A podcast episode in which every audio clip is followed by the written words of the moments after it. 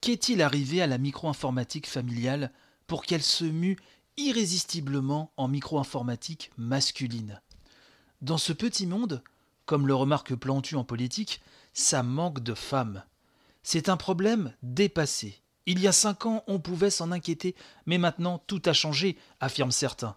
Que nenni Les études ponctuelles les plus récentes concordent pour démontrer l'absence de femmes dans le domaine. Il suffit de jeter un coup d'œil aux joueurs des salles d'arcade, aux clients des magasins de micro-informatique et aux visiteurs des expositions pour réaliser l'ampleur de la désertion.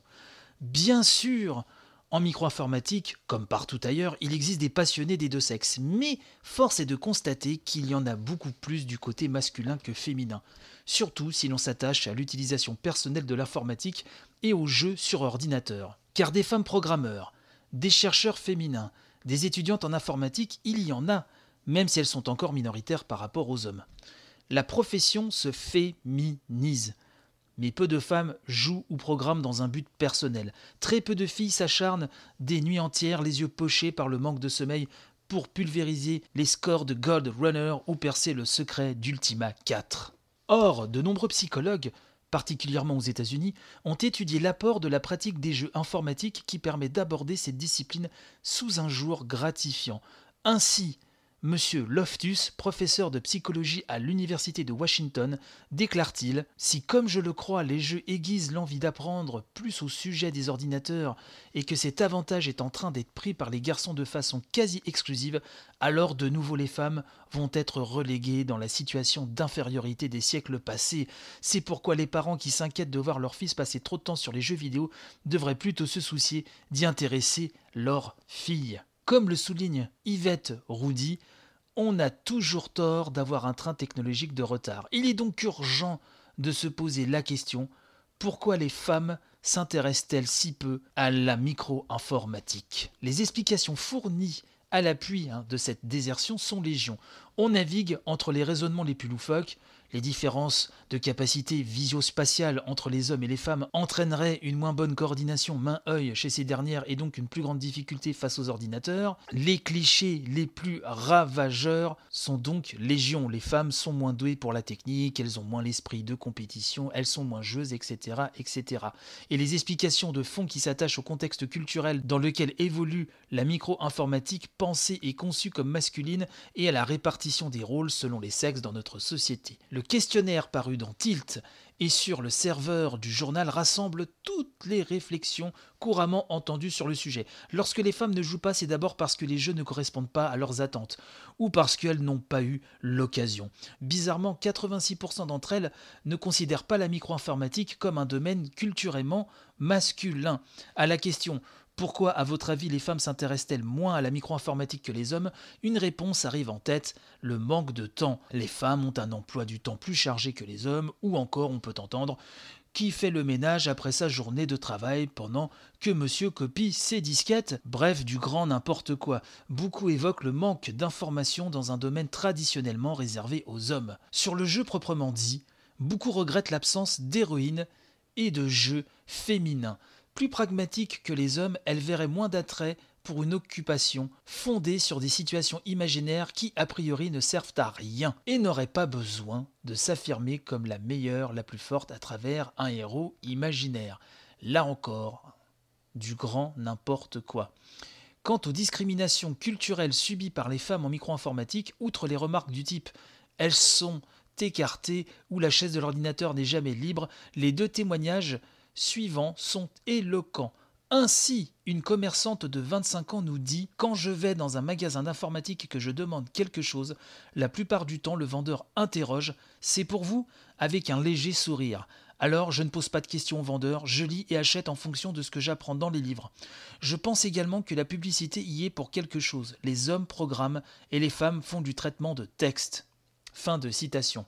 Et cette étudiante en sciences politiques hein, de 19 ans nous dit Il n'y a qu'à voir la tête excédée des vendeurs quand une femme demande des renseignements sur la carte 3XTEL compatible. Quand on fait de la micro-informatique, on aime en parler, échanger des trucs, continue-t-elle.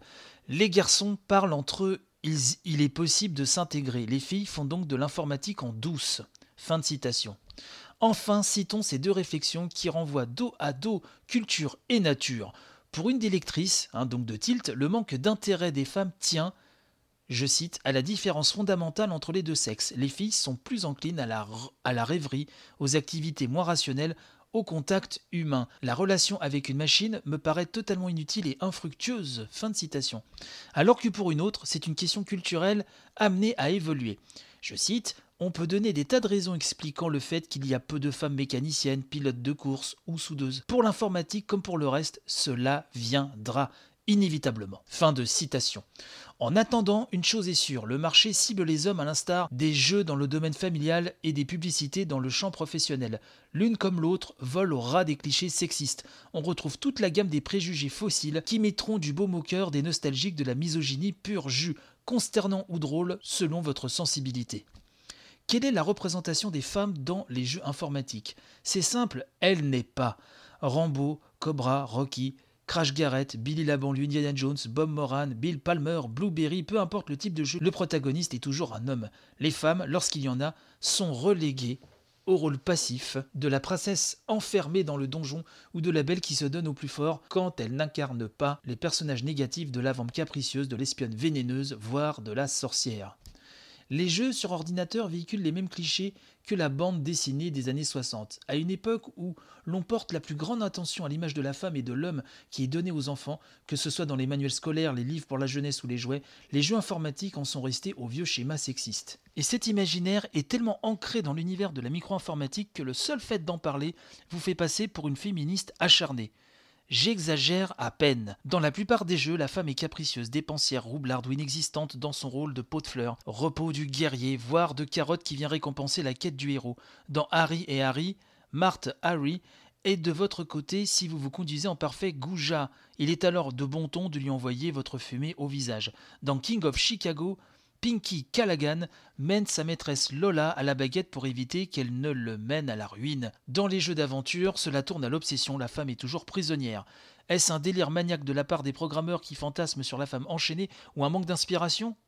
Dans Dungeon Maker de Ubisoft, il y a bien des personnages féminins, mais pour elles, ce sont les points de beauté qui comptent. Méfiez-vous des femmes, mais on garde la notice de Isnogood chez Infogrames. Rares sont les jeux qui proposent une version féminine de leur scénario, comme le fait Alter Ego d'Activision, superbe aventure interactive qui guide le joueur à travers les choix fondamentaux de l'existence. Parmi la trentaine de strip poker existants, seul Artworks propose une version féminine. Et si une Samantha Fox digitalisée se déshabille sur bande magnétique, les filles ont encore échappé au charme mammaire d'un Arnold Schwarzenegger pixelisé. Maria Whitaker, hein, une des pin-up révélées par le Sun, s'affiche poitrine en avant sur la jaquette de Barbarian de Palace Software. Cette présentation, jugée trop accrocheuse, a d'ailleurs été refusée par la chaîne anglaise de distribution Baus. À deux reprises en Grande-Bretagne et aux États-Unis, des associations de femmes se sont mobilisées pour dénoncer le sexisme de certains jeux. En mars 1983, l'Association des femmes contre la pornographie proteste contre le logiciel Custer Revenge sur console Atari, où l'on voit le perdant héroïque de la bataille de Little Big Horn gagner une indienne en récompense de ses exploits. Plus récemment, une association anglaise a protesté contre une scène de viol dans Les Passagers du Vent. Les éditeurs sont les premiers à reconnaître la misogynie des jeux. Oui, les jeux sont sexistes, car l'informatique est un domaine masculin, comme l'automobile, remarque Frédéric Pinlet de Jokes. C'est vrai, certains scénaristes ou certaines publicités sont sexistes, mais il ne faut pas généraliser, temporise Emmanuel Vio d'Air Informatique. Pour d'autres, les femmes sont plus absentes que dénigrées, comme le pense Christine Kemar de Ubisoft ou Albert Loridan de US Gold. Pour Francis Blow de Free Game Bloat, je cite, Ce n'est pas les jeux qui sont sexistes, mais la clientèle qui l'est, et nous mettons donc sur le marché des jeux adaptés à cette clientèle. Mon Dieu, c'est terrible, excusez-moi euh, de, ce petit commentaire. À la pluie de cet argument, il faut reconnaître que les quelques tentatives mises en œuvre pour toucher la clientèle féminine n'ont pas toujours été couronnées de succès. Amazon Women de US Gold a été un flop commercial. Même constat pour la poupée Barbie d'Epix ou encore Serenade développée par Jokes, qui plaisait surtout aux filles. En revanche, Mimi la fourmi, un des meilleurs jeux éducatifs du marché développé par une québécoise, a eu un certain succès dans son domaine par nature ouvert à un large public. Citons encore La femme qui ne supportait pas les ordinateurs, un roman interactif écrit par Shin Lanzmann et édité par Froggy Software. Jean-Louis Le Breton, directeur de la société, affirme d'ailleurs avoir une clientèle féminine à 40%.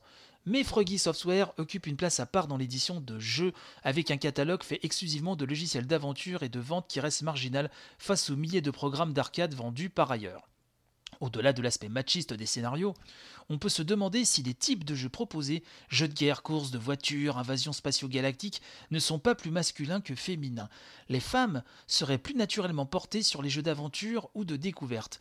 Ainsi, bien souvent les femmes interrogées sur l'absence de joueuses informatiques parlent de la pauvreté de l'offre. Les jeux sont idiots et simplistes, il est donc normal que les femmes ne s'y intéressent pas peut-on entendre. De même, les programmeuses ou scénaristes féminines travaillent plus souvent sur des jeux d'aventure.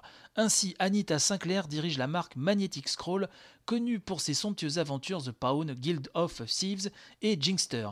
Béatrice Langlois a été primée pour Mortville Manor. Clotilde Marion a écrit le scénario de Même les pommes de terre ont des yeux. Mais tout n'est pas si simple. L'expérience prouve que les femmes qui jouent aiment aussi les jeux d'action. Le questionnaire paru dans Tilt montre en effet que si les jeux d'aventure arrivent en tête des préférences d'électrices avec 55%, ils sont immédiatement suivis par les jeux d'action choisis par 47% d'entre elles. De même, si 56% sont plutôt d'accord avec l'affirmation suivante, les jeux micro-informatiques répondent davantage aux attentes masculines, 43% ne le sont pas du tout. Stéphanie, 12 ans, une passionnée, considère que les jeux sont faits pour tout le monde, même les jeux de combat sont amusants. Toutes mes amies aiment les jeux, je ne sais vraiment pas pourquoi, il y a plus de garçons que de filles, il n'y a pas de raison. Dont acte. La balle est dans le camp des éditeurs et scénaristes pour créer un nouveau type d'héroïne positive. De même que les jeux sont sexistes, les publicités renvoie à une image de la femme qui n'est guère plus reluisante. La publicité est un excellent miroir de l'utilisateur type puisqu'elle ne met en scène, de façon quasi exclusive, que des hommes. Lorsque les femmes apparaissent, c'est en tant que secrétaires, spectatrices ou simples faire-valoir et faire vendre. La campagne d'Yvette Roudy contre les discriminations sexistes, notamment dans la publicité qui aboutit à la loi du 25 juillet 1985, n'a apparemment pas laissé beaucoup de traces. Comme pour les tracteurs, le corps féminin fait merveille dans la vente de circuits imprimés, à l'instar de cette délicieuse publicité. Découvrez le XIS Baby, le PC XT portable, où l'on voit le mannequin découvrir son corps partiellement masqué par le portable, élégamment placé entre ses jambes. Une pure merveille sexiste tant par sa qualité visuelle que par les clichés qu'elle véhicule. Tout aussi innocente, une des annonces passées par Victor dans la presse exhibe certes une femme appuyée sur un ordinateur, mais cette petite photo est surmontée d'un grand cliché montrant une sensuelle bouche féminine qui nous dit Oui, j'aime l'argent, et à puissance égale, j'adore l'énorme écart des prix entre Victor et une autre marque. Sexiste les publicités? Allons donc Hewlett Packard, dans sa campagne bureautique intitulée Le plus court chemin d'un cerveau à l'autre, place des acteurs sur la ligne symbolisant le chiffre d'affaires croissant d'une société. La femme en bas. Gaëtan Sauveboeuf de l'agence Gray se défend de tout racisme lié au sexe en arguant que la couche symbolise les échanges d'informations et que la femme est à la source de ce dialogue. Bien sûr, la publicité n'est que le reflet des mentalités et elle se défend d'avoir à les changer. De même, elle vise les marchés existants et non pas les marchés potentiels. Il n'empêche, l'agence Alice en charge du budget Victor reconnaît que ce sont uniquement des hommes qui sont représentés parce que les cadres informatiques sont des hommes. Il n'est pas judicieux pour eux d'aller plus loin. Même réaction de la part d'Isabelle Neuhaus, qui s'occupe de la communication pour Amstrad. La culture informatique est masculinisée. La publicité exploite les leviers existants. Elle ne fait qu'accélérer les phénomènes, mais ne les crée pas. La femme n'a pas le crédit initial, alors pourquoi les annonceurs affaibliraient-ils leur image? Ce n'est pas notre rôle de faire avancer les choses. Hein? Ça c'est bon à savoir aussi. Heureusement, il y a Thomson qui apporte une bouffée d'air avec sa dernière campagne pour le TO8D, conçu pour tous, les mordus.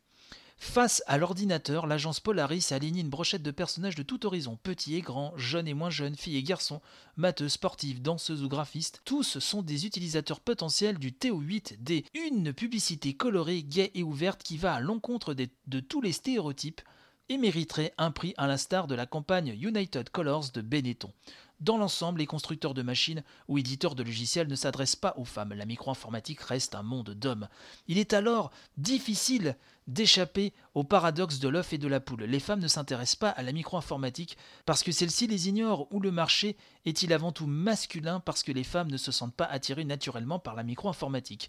Cette interrogation nous renvoie d'une part à l'étiquette collée à la micro-informatique qui en fait dès l'origine un domaine masculin, et d'autre part au penchant naturel des hommes et des femmes.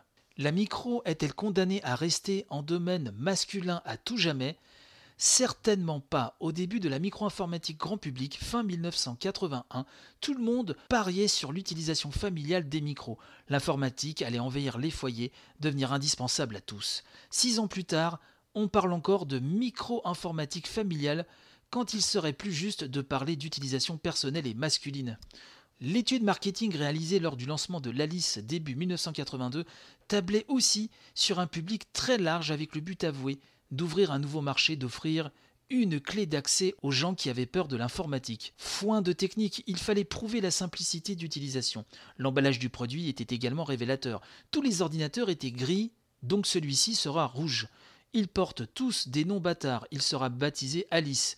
Dessiné par Moïbus, Alice est humaine, chaleureuse et symbolise l'entrée dans un autre monde, le pays des merveilles. La campagne de publicité se détourne de la presse informatique pour toucher le grand public à travers elle, Télé 7 jours ou Paris Match. Résultat des courses 10 000 machines vendues au Noël 1983 et 3 000 de plus au cours de l'année suivante. Autant dire très peu. Certes, la machine était tout sauf performante mais pour la première fois, un constructeur rompait avec la clientèle traditionnelle des hobbyistes passionnés. Peut-être était-ce encore trop tôt. Depuis, l'informatique s'est simplifiée, l'ergonomie à la Macintosh démocratisée avec l'arrivée de la TRST, et surtout les capacités et l'utilité des machines se sont démultipliées. Micro-édition, outils graphiques performants, programmes musicaux spectaculaires, jeux de plus en plus attrayants, l'informatique quitte peu à peu le giron des passionnés et bidouilleurs pour toucher un large public. Scénaristes, artistes, musiciens apportent leur talent à la création de jeux. L'informatique devient un produit culturel plus riche et plus ouvert. Alors, l'informatique asexuée, c'est pour quand? Demain, à n'en pas douter. Ce dossier dont je vous ai retranscrit de là, on va dire 70%, car il est extrêmement long. Euh, je vous en ai pris les passages qui me semblaient les plus marquants, et signé Nathalie Meisterman. Cela a été écrit dans un tilt datant de 1988, il y a donc 30 ans. C'est là qu'on s'aperçoit que des progrès ont été faits, mais on est loin, très loin de tout ce qu'il aurait fallu faire. Et je voulais vraiment vous parler de ça ce matin, sans autre news, sans autre forme d'introduction, juste vous livrer ce texte brut qui euh, est un témoignage de l'époque, une photographie de la condition féminine dans le milieu de la, micro-informatique et par extension dans la société hein, à travers les publicités de l'époque. En 88, voyez-vous, j'avais 12 ans. Je ne me rappelais plus que euh, l'univers de la micro-informatique était si sexiste. Vraiment, avec mes yeux d'enfant, en tout cas de préadolescent, euh, je ne l'avais pas tant remarqué que cela. Et replonger dans ce texte, euh, je peux vous dire que ça fait un choc quand même. Voilà, j'aimerais qu'on continue à en débattre. N'hésitez pas sur le Twitter de l'émission, sur le Discord, sur le Facebook, vous le savez. Je tenais encore à vous remercier mille fois, cher tipeur, pour votre soutien indéfectible vraiment qui m'est très cher. Allez, bye bye.